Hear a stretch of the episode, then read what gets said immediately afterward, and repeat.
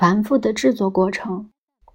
冬天的斯托克市应该烟雾弥漫，数百座红砖平行窑吞云吐雾，致使当地成为英国陶瓷重镇。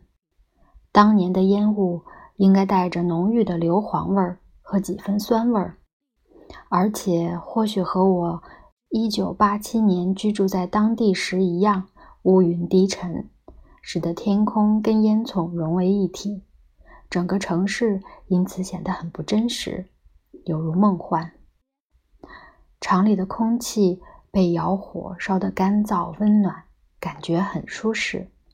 每个房间都摆满了板凳和机械设备，成排的男女工人专心地忙着干活，制作各种各样的瓷器，主要是餐盘和碟子。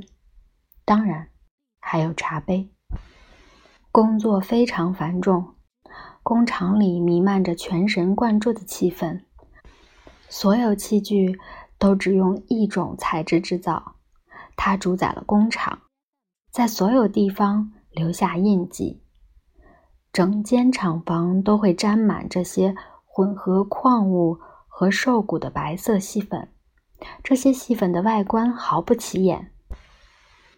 就算加水之后变成可塑形的粘稠状物质，但也就如此而已。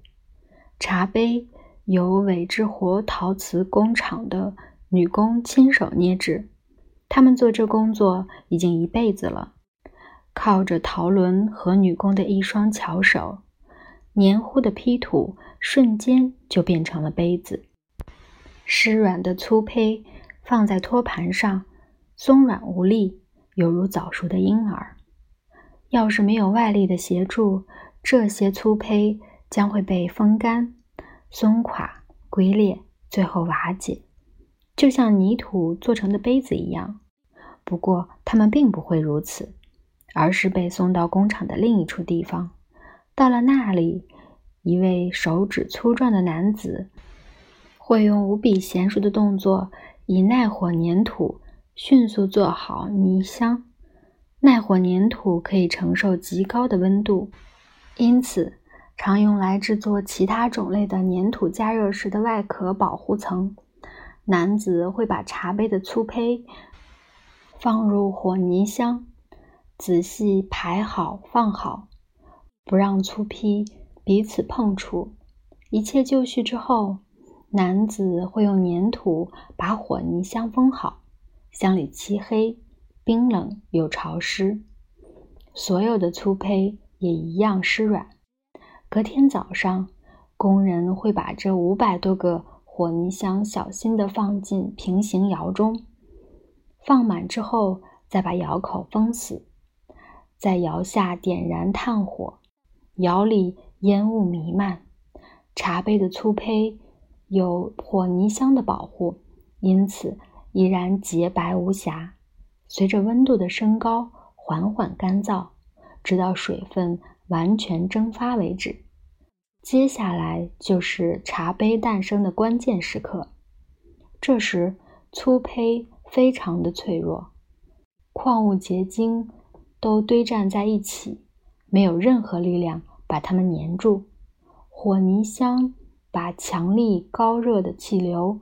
和浓烟挡在箱外，让粗坯不至于瞬间爆炸。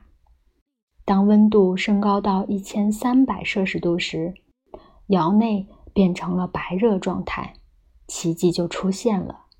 结晶间的部分原子将形成一条玻璃盒。现在，粗坯绝大部分已经变成固体，但仍部分成液体。外观就像茶杯上有液态玻璃形成的血管流过，这些液体会渗入结晶间的所有空隙，覆盖茶杯的每一寸表面。新生成的茶杯和绝大多数陶器不同，只有他们知道毫无瑕疵是什么滋味。瓷窑需要降温两天才能打开，但茶杯。依然热得无法安全取出。不过，一群身材壮硕、魁梧、满身煤渣的工人会穿着三层羊毛衫和外套，走进窑里取出火泥箱。有些火泥箱已经受热裂开了，里面的茶杯触碰到了烟尘和火焰，只能接受不幸的结局。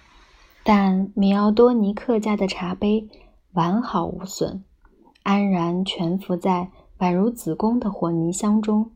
直到工人把箱子小心撬开，让他们以最出色的古瓷风采降临世间。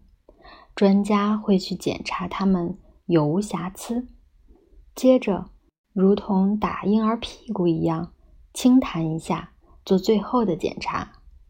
轻弹茶杯，倾听声音，是最清楚而确定的方法，来确认杯子是否完全成型。只要杯子内部稍有瑕疵，有孔隙，在白热状态时没有由玻璃浆填满，声音就会有部分被吸收，无法发出清脆的回声，听起来闷闷的。而完全致密的茶杯则是余音绕梁，就是这个回声，让米奥多尼克家的茶杯得到了认可。可以待价而沽。若轻弹陶瓦杯，几乎听不到任何声音，顶多就是一声闷响。而我的茶杯由于完全紧实，没有任何瑕疵，因此即使像纸一样轻薄透明，却能维持五十年形状完好细致。就算现在轻弹茶杯。依然能听到它的强韧与生气。